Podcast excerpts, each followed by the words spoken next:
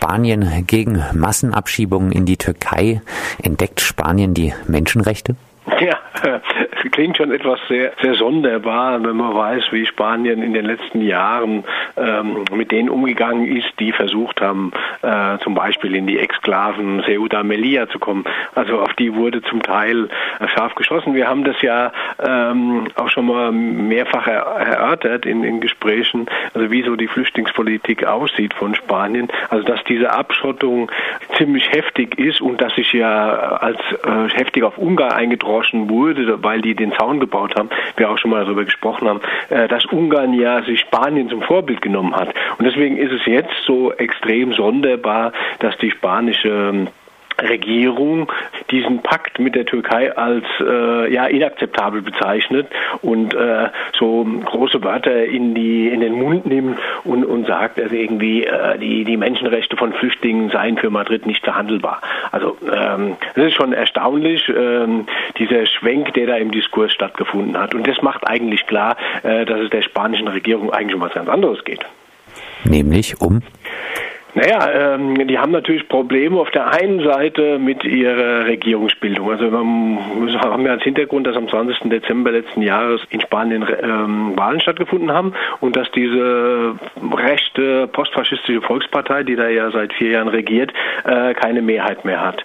Ähm, alle Parteien im, im neuen Parlament haben sich gegen diesen Pakt ausgesprochen und sagt sehr, sehr klar, also auch die rechten, die möglichen rechten Bündnispartner dieser äh, Volkspartei haben klar gesagt, also dass dieser Pakt also ein Pakt der Schande ist und dass man ähm, mit der Türkei, also das ist, das auch kaum als sicherer äh, Drittstaat bezeichnet werden kann, also eigentlich so ein Deal nicht machen kann.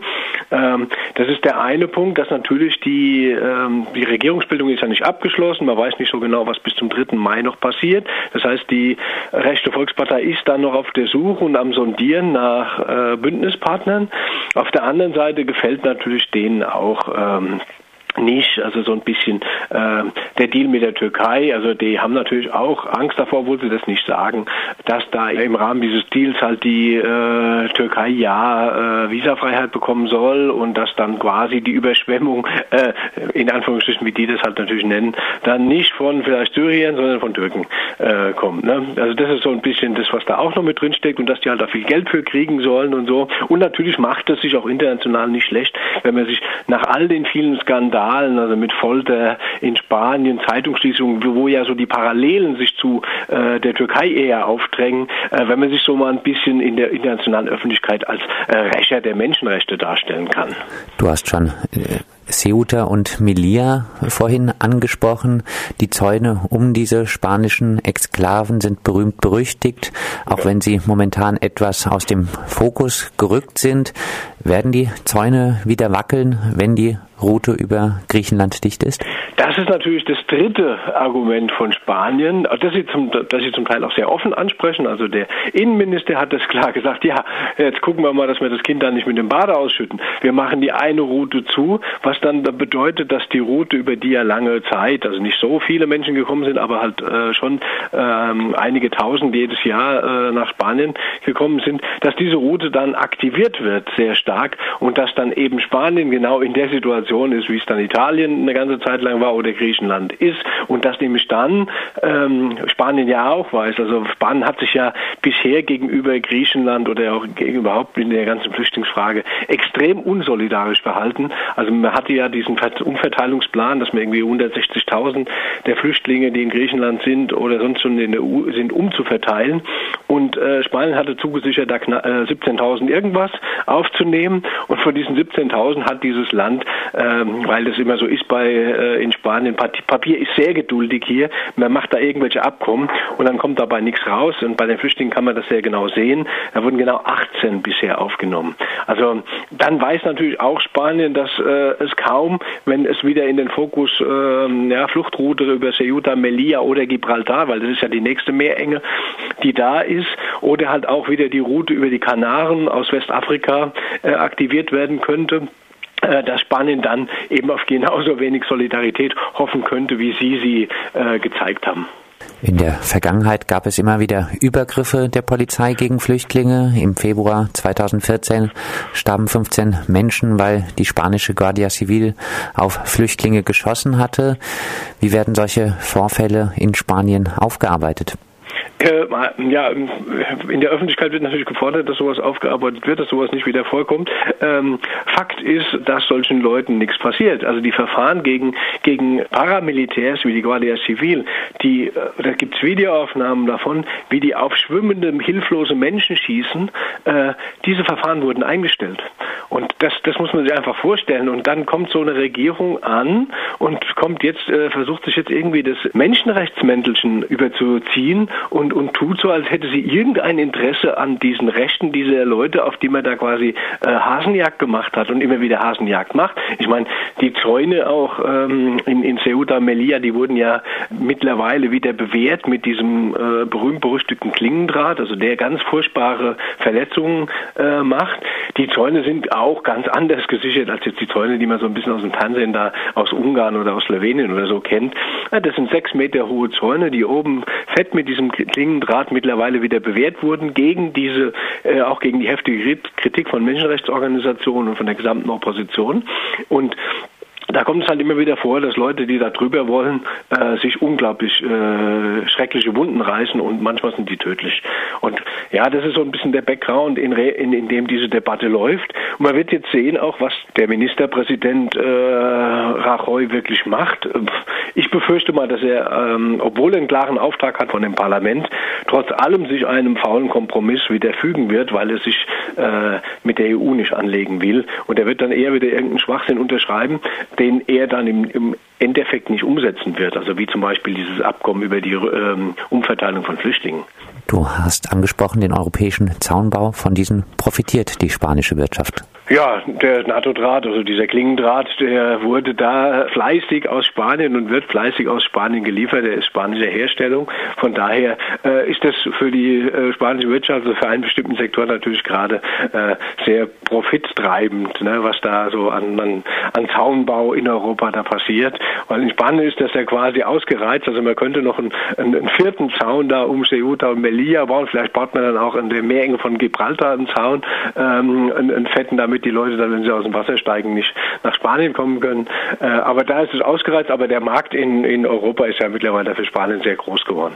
Und da, dagegen sagt natürlich auch niemand was, das ist dann auch okay.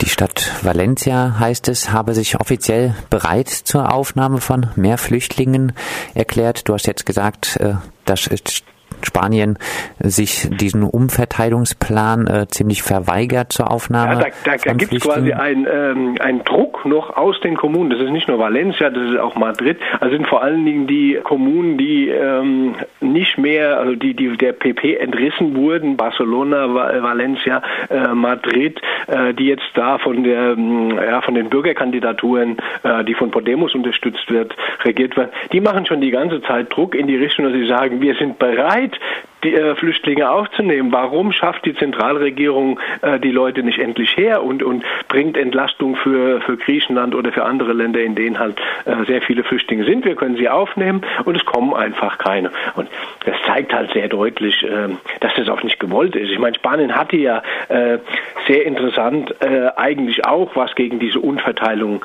der Flüchtlinge gehabt und bestenfalls so eine Position eingenommen, wie sie andere osteuropäische Länder eingenommen haben, nämlich, naja, bestenfalls Christen. Ne?